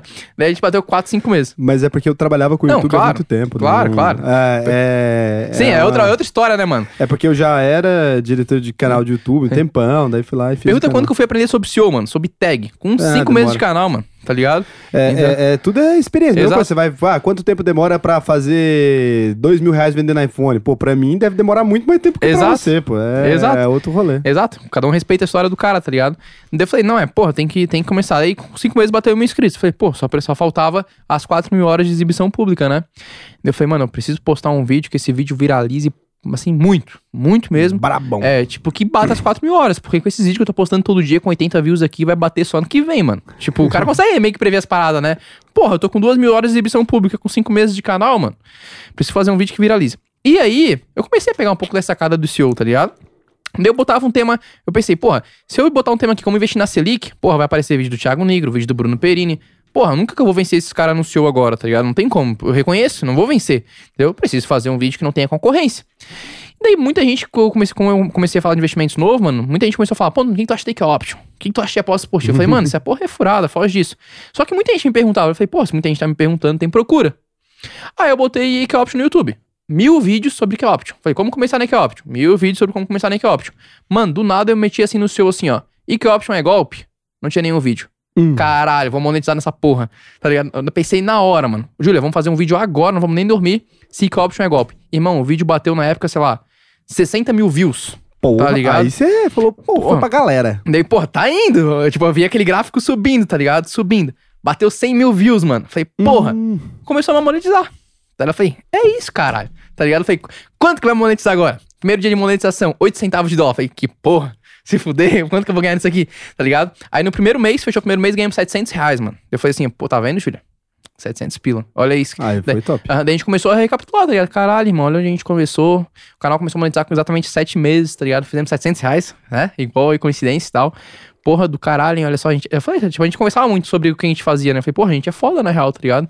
Ninguém, quase ninguém monetiza em sete meses, mano. É uma coisa que é Não, muito difícil, é, tá ligado? É, cara, da pessoa normal, pra você ter uma ideia, né? Tem uma estatística muito pior que essa, cara. 99% dos canais desistem antes de chegar em mil inscritos, cara. Pois é, tá ligado? É, muito pouco. É porque o começo do YouTube. Te é, fode todo. Machuca demais. O começo de qualquer rede social, né? É, cara, é aquela coisa, princípio da inércia, né? Pra tirar qualquer objeto da inércia, ou seja, do zero ali. Uma força grande. Você acelera o carro pô, imagina quanto tempo um carro leva. Para pra pensar. Você tirou ali, pisou no acelerador. Olha quanto tempo o carro leva para chegar em 10 por hora. Agora de 10 pra 100, velho. É rapidão. É assim, pum, pum, pum. Agora de 100 pra 200 você já morre. Você nem Exato, vê. Se soltar ali, o negócio já vai. Você morre, entendeu? Então é isso. Então é muito mais rápido. É isso mesmo. Exato. Daí, pô, comecei a recapitular e começou a sentir orgulho, começamos a ficar feliz e tal. E, porra, 700 reais pra mim nessa época, eu só, porra, falei assim, porra, tô ganhando 700 reais produzindo vídeo, mano. Tipo, olha só que loucura, tá ligado? Mas dá alegria pra todo mundo, cara. Sim. Eu já ganhava uma bica quando o canal monetizou no primeiro mês e, tipo assim, quando eu vi o dinheiro, cara, é, é- você fica feliz. Pô, todo dia. é o resultado, né, mano? Aí no segundo mês veio 2 mil, mano. Porra, no segundo mês, quando veio 2 mil reais de AdSense, mano, que a gente tinha, sei lá, 6 mil inscritos, mano. Foi, caralho, estamos ganhando 2 mil reais por mês com 6 mil inscritos, vou ficar milionário nessa porra. Falei pra ela assim, ó, fechou, vou milionário em AdSense. Mas assim, porra nenhuma, né? Porra nenhuma. É, mas o cara queria... Ah, aí é, foi Juvenas. é, o, o o cara queria essa ilusão, né, mano? O cara queria essa ilusão. Aí começamos a monetizar, tá ligado? Mas ela não pediu demissão ainda. E isso eu tocava o Instagram junto, mano. E, porra, no Instagram eu era muito sincero. Tipo assim, eu metia pau em quem tinha que meter pau, falava bem de quem tinha que falar bem, tá ligado? E começou a atrair o público. Eu era muito sincerão, mas sincerão assim, grosseiro, falava real mesmo, tá ligado? E, porra, muita gente começou a me pedir curso de investimento lá no, no Instagram, mano. Isso eu tinha, sei lá, 5 mil seguidores, 6 mil seguidores no Instagram, tá ligado? Comecei os dois ao mesmo tempo, né? E YouTube ainda, indo junto ainda. Eu falei, mas porra, não sei fazer curso, tá maluco, mano? Fazer curso, vou ensinar o cara a investir. E se eu faço o curso, o cara me processa porque o curso ficou ruim? Tá ligado? e se eu faço um negócio assim? Eu não sabia fazer curso, mas eu falei, pô, vou começar de leve, vou fazer mentoria. Ah, o pessoal tá pedindo curso, vou fazer mentoria. Aí começaram a pedir muita mentoria, mentoria. Eu falei, ah, vou fazer uma- umas três mentorias de graça pra ver como é que é, tá ligado? Aí eu fiz um, não lembro muito bem, fiz um processo seletivozinho lá, com as pessoas ganharam, tá ligado? Inclusive, meu primeiro mentorado, que é o Gabriel Baião, tá, assiste meu podcast aí, porra. Lá do Rio de Janeiro, hoje é, hoje é meu amigo, tá ligado? Conheci o cara pessoalmente, super gente fina e tal. E fiz três mentorias. Falei, porra, é de boa fazer mentoria e tal. Aí eu anunciei mentoria assim, ah, vou anunciar barato, porque pra começar a atrair a galera, né? Eu anunciei mentoria de duas horas por 150 reais, mano. Pô, baratão. Lotou, mano. Lotou. Eu fazia duas, três mentorias por dia, mano. Tá ligado? Fazia 450 reais, 300 reais num dia, tá ligado? Mano, em seis meses de mentoria, tá? O canal, o perfil tinha 5 mil seguidores, mano. Deu seis meses. Isso, isso era lá em agosto de 2020, eu acho. Agosto, setembro de 2020. Seis meses não, menos, velho. Chegou em fevereiro de 2021 desse ano. A gente tinha feito 40 mil reais só com mentoria, mano. A 150 reais. Eu falei, Julia, agora? Agora tu vai pedir demissão. Só que ela pediu antes, ela pediu em novembro, tá ligado? Mas eu só confundi agora as datas. A gente fez 40 mil em fevereiro e em novembro ela pediu demissão porque tava indo muito bem. Eu falei, porra, na real que a gente já fez mais dinheiro que muita gente que tem 10 mil seguidores, 15 mil seguidores, tá ligado? A gente não tinha tudo isso ainda. Eu falei, porra, se mentoria tá vendendo assim a rodo, mano. A gente fez 40 mil reais com mentoria. Porra, divide 40 mil por 150 reais. Quanta mentoria que não dá, mano. Tá ligado? Porra, gente- o que a gente botar aqui pra vender, a galera vai comprar, mano. Aí começamos a estudar curso, tá ligado? E isso o YouTube rolando. Aí o Ad- o AdSense foi pra 3 mil, foi pra 3.500, foi pra 4 mil e meio que estabilizou. Tipo, o AdSense não é muito assim exponencial, tá ligado? Não é. Ele não, não tem uma, ilimitado assim, ah, tu tem um milhão de inscritos, vou faturar um milhão por mês de AdSense. Não, não é assim que funciona, tá ligado? Uhum. Aí a gente começou a estudar sobre curso, mano. Isso eh, foi mais ou menos assim que 1% cresceu, tá ligado? Só que eu pensei, mano, eu não quero fazer um curso de investimento que todo mundo faz, não quero fazer desafio de lives, desa- semana do investidor inteligente, semana do investidor, ah, sei lá, arrojado. Tem, tem um bagulho que o pessoal faz assim, né? Nada contra, mano. Mas não era meu perfil, tá ligado? Não vou fazer isso. Eu vou abrir o curso e foda-se. Comprou, comprou, não comprou, não comprou. eu falei assim, ó, pessoal, é o seguinte, dia tal eu vou abrir o curso, quer comprar? Compra. Quer comprar? Não compra. Não vou fazer lançamento, não vou fazer nada. Tá ligado? E foi isso, mano. Fizemos 80 mil reais. Sem porra nenhuma no começo, tá ligado? Daí eu falei, vingou. Foi, É isso. Pronto, deu certo. Deu certo. Mas a sinceridade é o que vende, qualquer É. coisa, cara. Não, não precisa disso. As pessoas têm uma ilusão, né, de que você precisa ficar, ah, sei que lá, não precisa de nada disso, cara. É só simplesmente falar a real, entendeu? E aí você fez esse primeiro, daí você foi fazendo outros e tal. Agora eu quero te perguntar o seguinte, uma pergunta boa agora pra você. Vamos lá.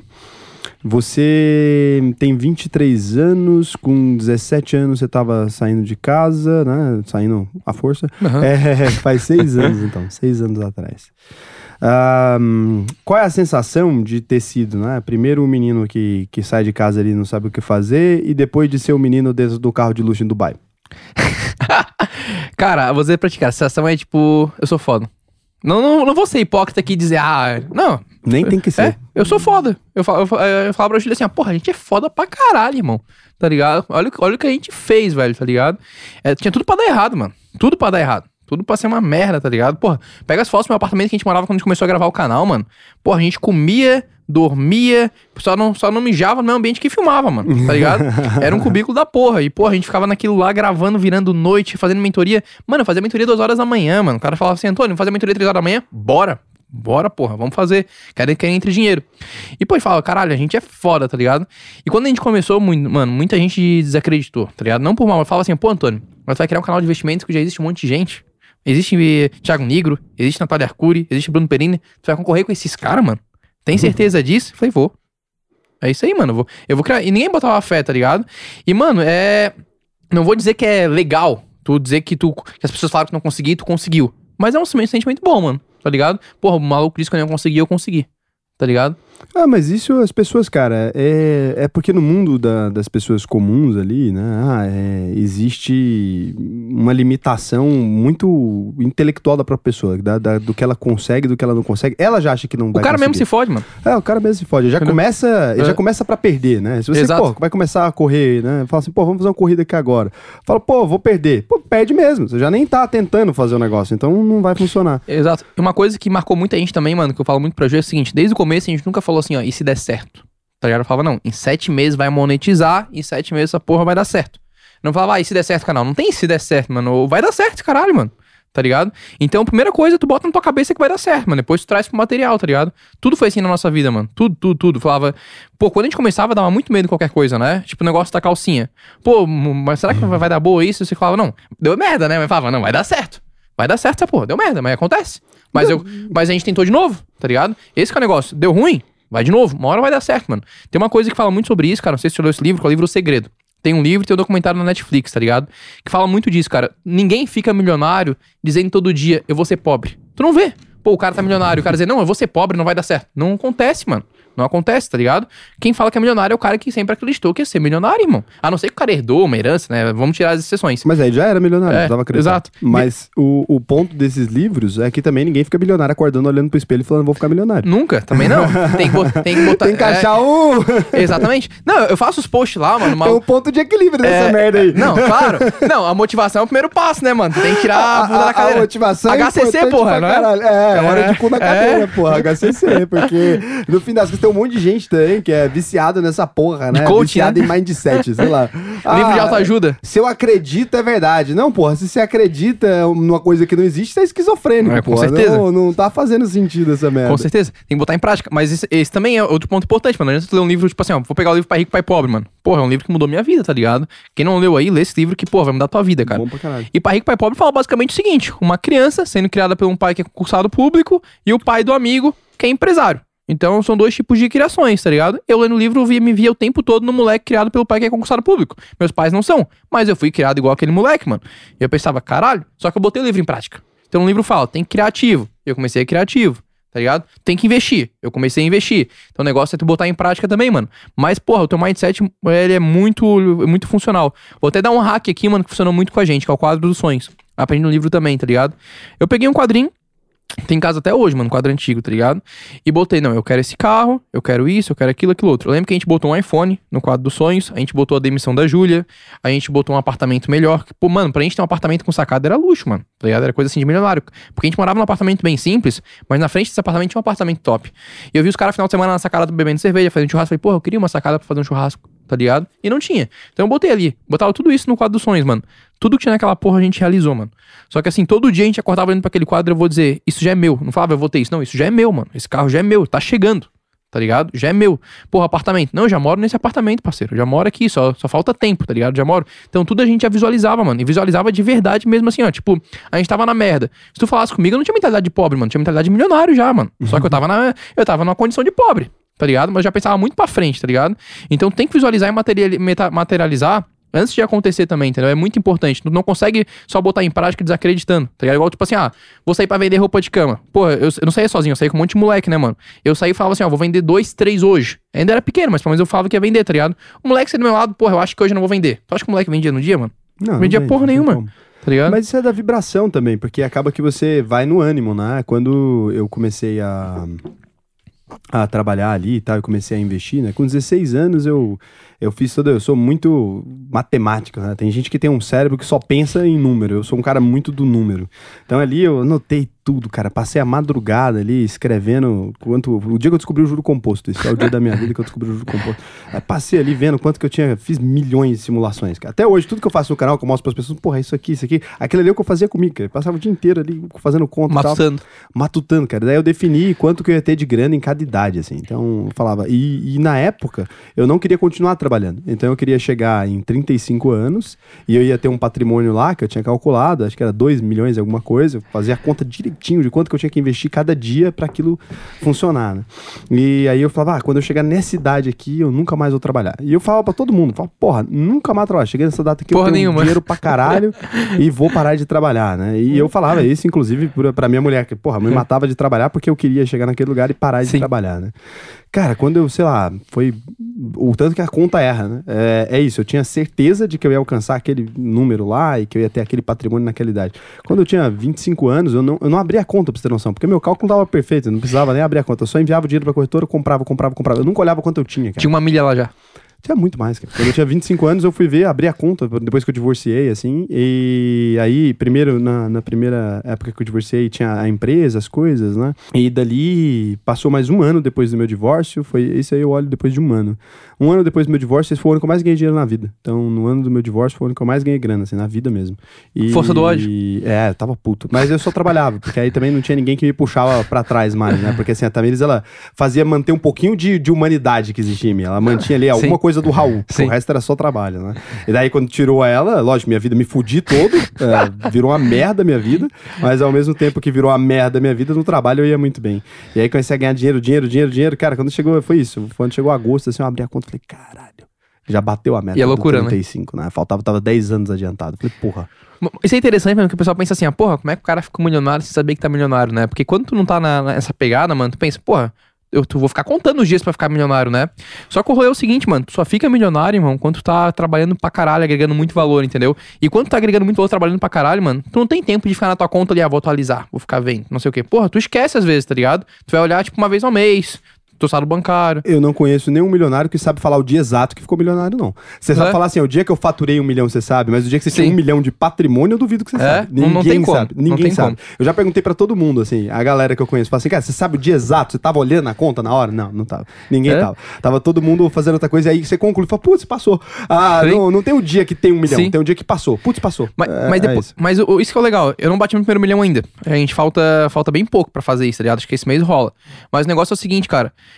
Eu acho que quando tu tá perto de chegar, ou tu já fez, já não é mais aquilo tudo que era antes. Tipo Não, assim, não nossa, tem- um milhão de reais. Não. Não, não tem mais. É, É? porque você já tem certeza. Mas Exato. chega num ponto da sua vida que, tipo assim, cara, quando eu era moleque já, pô, quando eu fui casar, eu tinha 21 anos, é, abri lá a conta do, do banco, foi a primeira vez que eu vendi ações sem ser por um, por um motivo nada, né? Na verdade, foi a única vez, assim, a última vez que eu vendi ações por nada. Foi eu nunca mais sardinha? vendi. Não, é porque eu queria casar e, e pra, pra minha esposa era importante o casamento na igreja, Saquei. coisa. E pra família dela, não pra ela, é, pra família dela, só que ela é muito de família tradicional e tal. Pra família dela era muito importante que a gente fizesse uma festa de casamento. Ela não queria, eu não queria. A gente queria casar na República Dominicana, né? De, de, de, de, de ficar descalço. Punta caralho. É. E naquele dia ali, eu falei, putz, é, eu nunca mexi nos investimentos na vida, não. Eu tinha um plano específico Aham. ali. Aqui, cara, é a mulher da minha vida, que se foda, sabe? É, é seis meses, oito meses de aporte pouco já recupera. a mais, é, eu vou ter que vender pra fazer alguma coisa. Baixei o investimento pela primeira vez ali.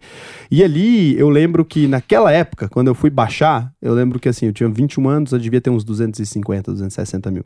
Aí eu baixei uma grana, dinheiro pra viajei caralho. pra República Dominicana. Porra, É. mas naquele dia eu assustei. Eu lembro Sim. que essa foi a primeira vez que eu olhei pro dinheiro. Eu nunca tinha falado esse valor publicamente, mas foi isso. Eu, olhei, eu lembro que a primeira vez eu olhei pro dinheiro e fiz assim: Caralho. caralho. Porque assim, no geral, eu só aportava, cara. As corretoras não tinham um sistema tão bonito quanto agora tem. Então Sim. parece difícil você não saber quanto você Sim. tem. Mas antigamente não tinha essa parada, não era tão organizado. E era caríssimo também investir, né, mano?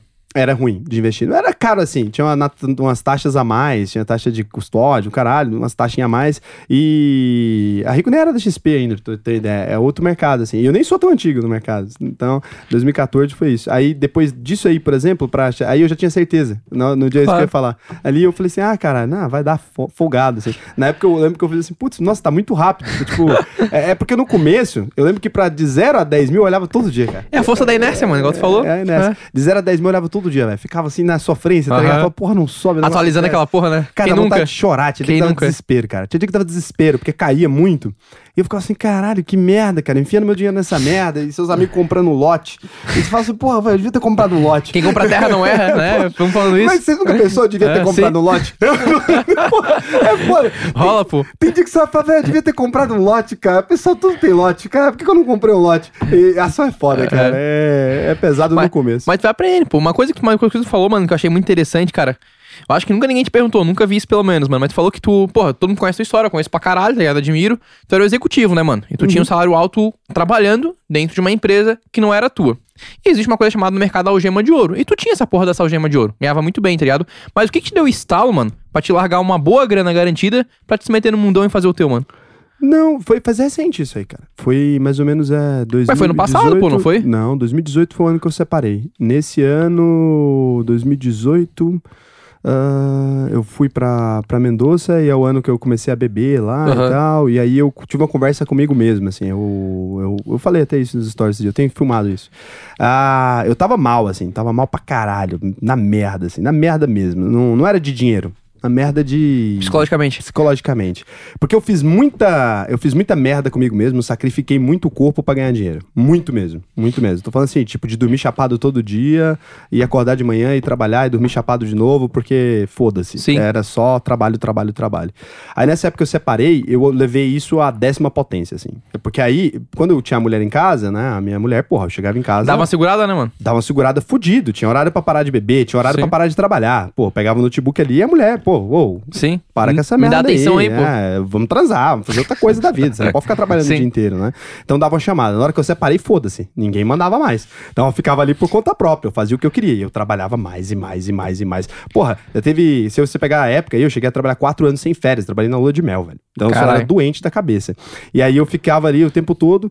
E aí foi isso. Foi começando a cobrar o preço. Pela primeira vez eu comecei a sentir. Porque eu não sentia. Eu tava foda-se. Tipo, eu fui trabalhar no dia do enterro da minha mãe, cara. Sem noção. Tipo, eu era sem noção. Louco. Tava doido. Mas às vezes não fez isso pra, pra superar ali o. Foi. Esquecer a dor, né, mano? Mas é um ponto assim, eu não respeitei o corpo, é isso que eu tô É, falando. real. É óbvio que ali eu não queria ir trabalhar. Cara, eu não Sim. queria, eu não queria. Só que eu também não queria ficar chorando, em né? casa, e, e- entendeu? Então eu falei, velho, foda-se. E só que aí eu ia engolindo tudo que era importante pra mim pra poder Uma hora, uma hora o corpo cobra, né, trabalhar. mano? aí o corpo cobrou. Foi assim, mais ou menos em julho.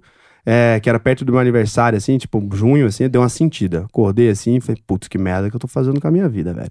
Porque eu sempre tive a vibe, eu sou muito narcisista, né? Eu olhava no espelho, eu sentia orgulho pra caralho das coisas que eu fazia. Falei, putz, olha onde eu cheguei, olha onde eu Sim. cheguei, olha onde eu cheguei. Aí nesse dia, assim, eu olhei e falei, caralho, que merda que você tá fazendo, meu irmão. Você tá ficando doido. Postou uma foto, umas olheiras da porra, né? Eu também tenho aqui, né? Mas tava muito maior, pô. Não, todo É? cagado, todo fudido, cara. Acordei assim, falei, velho, que coisa feia, velho, que merda que você tá fazendo. Aí ali eu decidi que eu ia viajar um dia depois do meu aniversário e, sei lá, fazer alguma merda da vida. Falei, vou ficar um tempo sozinho, assim, eu viajei sozinho, fui pra Mendoza sem ninguém, assim, fiquei, sei lá, é, uns 15 dias e era, queria experimentar 200 rótulos de vinho, cara. Era Essa a meta. E Experimentou? Aí, experimentei, porra, quase morri. Engordei 7 quilos. Caralho, só no álcool. Só no álcool, inchado. E aí foi isso. E o objetivo, né? Eu fiz várias perguntas pra mim mesmo, porque eu sei que eu só consigo falar a verdade quando eu tô bêbado, cara. Eu não, eu não consigo ser sincero nem comigo mesmo, cara. É impossível. Porque você vai acostumando tanto com camada Sim. social, né? Você vai sendo executivo, vai acostumando a, a ser cínico. Você Sim. fica cínico, cara. Eu tenho raiva de gente cínica hoje em dia, porque eu era cínico. Então vai acostumando a não falar a verdade, dar sorrisinho pra todo mundo. E, cínico. Socie- é o, o, o círculo cobra, né, mano? O Que tem que ser círculo, é. Mas Então, pra poder viver, tem que ser Sim. assim. Daí eu fui ali, pô, falei, pô, viajei, daí fui pra lá, e daí comecei a anotar as perguntas e responder chapado. E, cara, na hora que eu assisti o vídeo, daí eu chorava, fiquei doido. E dali foi o dia que eu decidi olhar quanto eu tinha em conta, porque eu já falei, porra, foda-se, né? Pra que, que eu tô trabalhando desse tanto, pra pegar dinheiro pra quê? Porque eu não queria comprar nada, velho. Sim. Eu não tinha nada de comprar. Eu não, não queria comprar nada. Nunca tinha um motivo pro dinheiro. E eu perguntei pra mim mesmo, né? Pra que, que eu queria dinheiro? E a resposta não me agradou. Então, é, aí foi isso. Aí decidi que ali ia. E aí eu liguei pro Paulo e pra Dani, né? Que eram ah, meus amigos de São Paulo e tal. E a gente tava fundando uma empresa juntos. E eu falei pra eles: ó, em janeiro eu tô aí. Vou pedir demissão da empresa daqui. Vou trabalhar na WTF com vocês pra gente abrir a, a outra empresa juntos, né? E Tá, aí mas- eu decidi empreender. Mas dando um pausa aí, mano. Como é que foi, tipo assim. Olha, quer mudar o podcast, agora é, é dele, dele. Vai Não, lá, mas não, mas é essa intere- porra. não, mas- Podcast do 1% investidor agora? Não, É. mas é interessante isso aí, mano, porque eu acho que, tipo, agrega pra caralho também, tá ligado? Essa, essa parte da tua história também, tipo, essa bem essa transição, entendeu? Porque muita gente vê, tipo, tu e pensa assim, porra, é, é fácil, é fácil fa- falar o que tu fala hoje porque tu já tá consolidado, tem 300 mil inscritos e tal, não sei o quê. Mas, mano, eu acho que muito mais fora do que eu passei, mano, tipo, da necessidade de largar um salário pequeno pra empreender, eu acho que é muito mais fora do que largar um salário alto, cara. Tá ligado? Não, cara, porque ali o, o lance do, do salário é, chega num ponto que se você tem uma grana, você investe bem, né? Você vai investindo ali.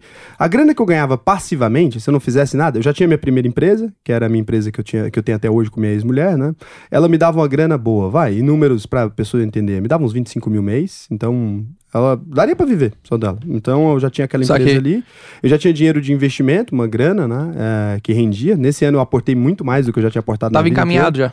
Tava encaminhado. Então, assim, se tudo desse errado, eu falei, se tudo der errado, eu volto pra Medoça e abro uma vinícola. E vou fazer vinho. Era isso mesmo. É, falei, se tudo der errado. Até hoje é meu plano B. É, se tudo der errado, eu vou pra Mendonça e vou fazer uma vinícola. Eu sempre Irado. falo isso. Se tudo der errado, eu vou pra Mendonça e vou fazer uma vinícola. Eu falo pra todo mundo. E eu também falo que vou sumir um dia. Vou fugir e ninguém vai me achar mais. Porra, todo mundo fala isso, mano, né? Todo, empresário fala isso. Eu vou mesmo, um dia eu vou sumir, ninguém vai me achar. E aí, é, se, eu, se eu falarem que eu morri e você não vê o corpo, Sumiu. miguelei. E aí eu falei, aí foi isso. Aí eu falei porque ia pra lá, porque também eu queria sair, saca, da empresa. Eu não aguentava mais o que eu fazia, achava um saco que eu fazia, não, não curtia o trampo que eu tava fazendo, não gostava mais do que eu fazia no dia a dia. Aí fudeu, velho. Porque quando você perde o amor, eu fazia aquilo do Sim. jeito que eu fazia por amor. E daí quando eu fui, mudei pra janeiro pra, pra WTF, daí começou as coisas a funcionarem. Nisso já tinha o canal, mas o canal era bem pequenininho, mas o canal nunca foi minha maior fonte de renda, ainda Sim. hoje não há. Ainda hoje ainda não, como eu tenho mais Sim. empresas, né, ainda hoje não há. Ah, acho que a partir desse ano tem chance agora de do lucro, do lucro ser o meu maior lucro esse ano agora. Tem chance, dependendo da, Do caralho. dos próximos dois meses, tem chance do investidor sardinha superar a, a grana que eu faço com, com as outras Do coisas. caralho, Mas é isso. Então, cara, é, agora a gente vai pra, pra série das perguntas finais. É, agora é só pedrada, cara. Tá preparado? Bora? Tamo aí pra isso. Tá preparado mesmo? Acho que tô, né? Então, vamos lá.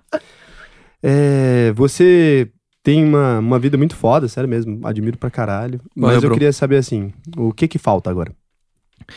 Cara, eu vou dizer pra ti que é difícil dizer o que que falta, tá ligado? Tipo assim, ó, eu vou dizer pra ti que eu não trabalho mais pelo dinheiro não, mano. Tipo, não tô multimilionário ainda pra dizer isso, tá ligado? Mas eu vou dizer pra ti pra que o, o principal que me move hoje, cara, não é mais a grana, tá ligado? Eu vejo que é mais a, a liberdade, velho. Entendeu? Então acho que hoje o que falta pra mim, cara, na verdade, seria estar totalmente livre. Eu não me vejo ainda totalmente livre em relação à grana, entendeu? Não que meu, meu objetivo sempre foi não depender do dinheiro, tá ligado?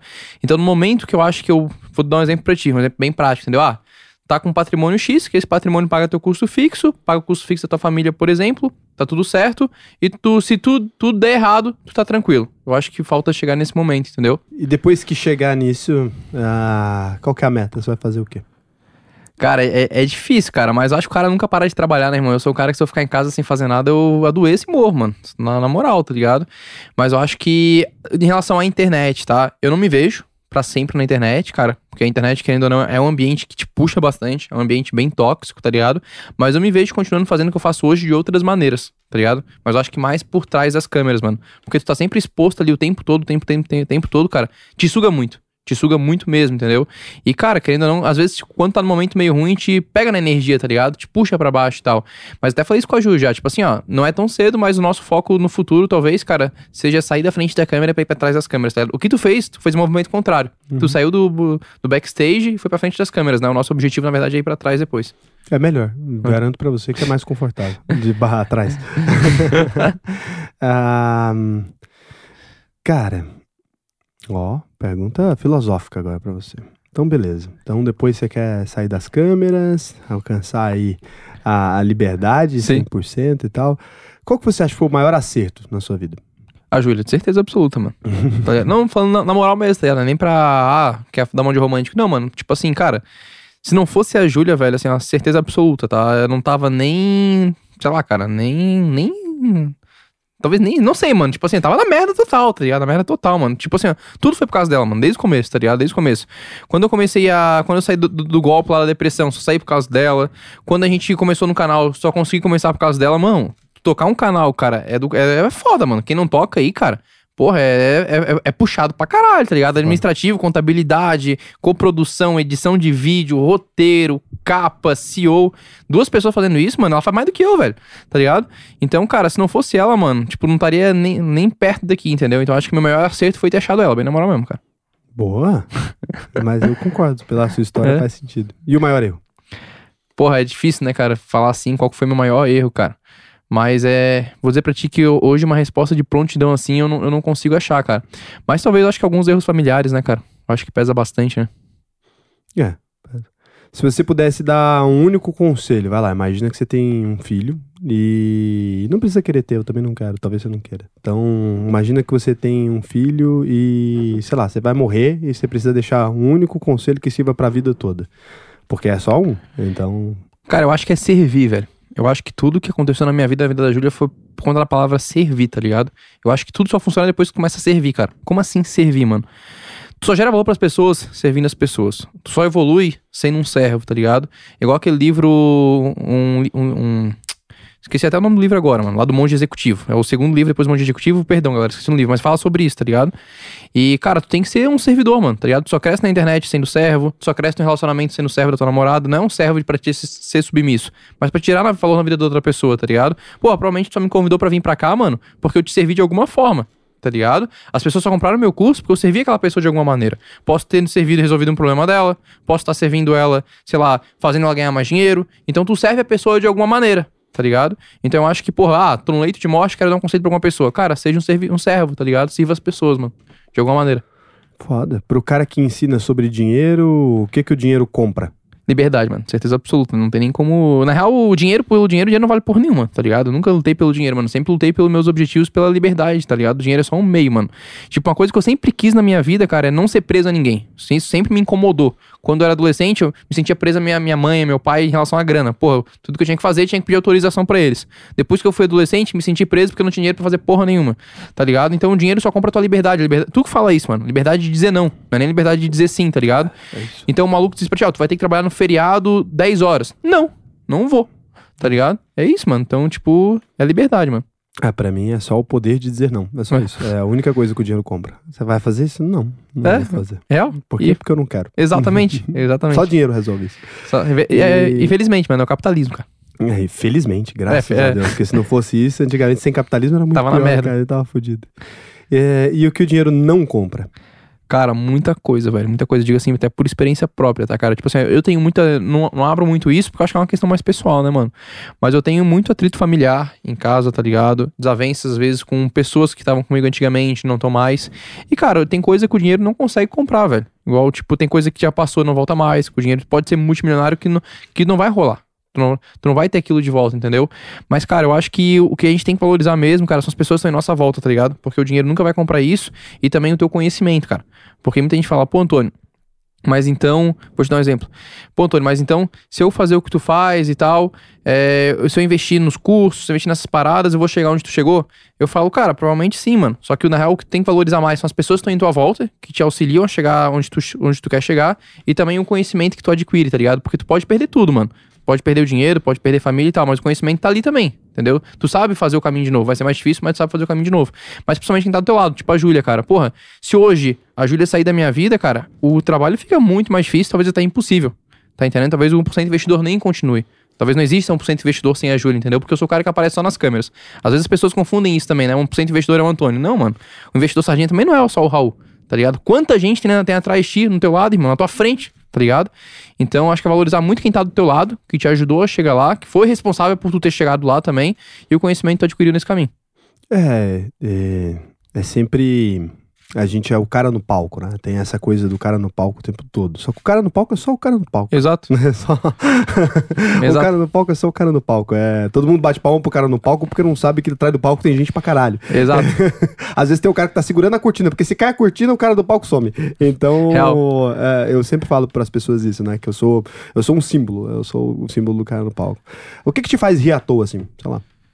Pô, mano, mas tá matando umas perguntas aí bem filosóficas, hein, cara? Ah, bem filosófico. Mano, sei lá, velho. Eu acho que, tipo assim, ó. é- quando a gente tá trabalhando que nem maluco, tá ligado? É difícil às vezes tu ter cabeça livre pra te curtir, sendo bem sincero, né? Tu já deve ter passado por isso. Tipo assim, vezes, tá, ah, vou tirar umas férias, dois dias, tu fica dois dias fora, mas tu não consegue, tua cabeça não consegue tirar férias. Tá? Tua cabeça tá precisando de trabalho, tá preocupado com aquilo ainda e tal. Então é difícil tu ter um momento livre, assim, tá ligado? Mas quando eu tenho, cara, geralmente é com a Júlia, cara, por incrível que pareça. É porque eu também não sou um cara com muito, muito amigo em volta, com muita gente em volta, eu sou um cara meio mais solitário, tá ligado? Eu sou um cara muito sincero, falo muitas coisas antes de pensar, então isso af- afasta algumas pessoas também, entendeu? Mas geralmente quando eu tô rindo à toa, sem pensar na vida, dá aquela gargalhada assim, que tipo, tu. Foda-se o que tá acontecendo, é com ela, irmão. É do lado dela, tá ligado? Com outra pessoa é raro. E fazendo o quê? Hã? E fazendo o quê? Porra, nada, mano. Por incrível que pareça, nada, Uhum. tá? Porra, tem hora que às vezes eu falo pra Julia, porra, que vontade de fazer nada, tá ligado? Vamos tirar umas férias pra não fazer nada, tá ligado? Tipo, faz nada. Tipo assim, eu quero olhar pra cima e quero pensar em nada, entendeu? É muita falta isso. Falta pra caralho. E você chora ainda? Porra, mano. Quem não chora, né, cara? Quem não chora. Mas ultimamente tem sido mais por orgulho, cara. É? Mais por felicidade. Graças Boa. a Deus. Animal, é, É. isso, cara. Acabou. Assim? Assim. Até nós. Muito obrigado, de verdade. É foda pra caralho poder mostrar a sua vida pras outras pessoas. É, pode pegar esse finalzinho, não é padrão, não. É, é específico mesmo. Parabéns mesmo. Acho muito foda ver alguém que conseguiu conquistar o que você conquistou tão cedo e conseguiu manter a cabeça no lugar, cara. É, é difícil. Imagino que deva ser difícil. Quando eu ganhei ali alguns inscritos e blá blá blá, eu já, já era puta velho, tava acostumado, Acostumado. com gente que tinha fama, tive mais preparo pra isso e ainda assim a gente tem problema. Você conseguiu manter a cabeça no lugar, é, espero que continue assim sempre. É, parabéns pra você e pra Júlia, que tá lá, não vamos deixar é, de lado, porque a gente precisa saber que realmente você fez questão de honrar ela aí, então vamos agradecer. Obrigado, Júlia, pelo Antônio estar aqui e obrigado de verdade por ter compartilhado sua história com as pessoas, acho que vai mudar a vida de muita gente. Não, tamo junto, cara. Obrigado pela oportunidade mesmo. Obrigado mesmo. Então é Valeu nóis, mano.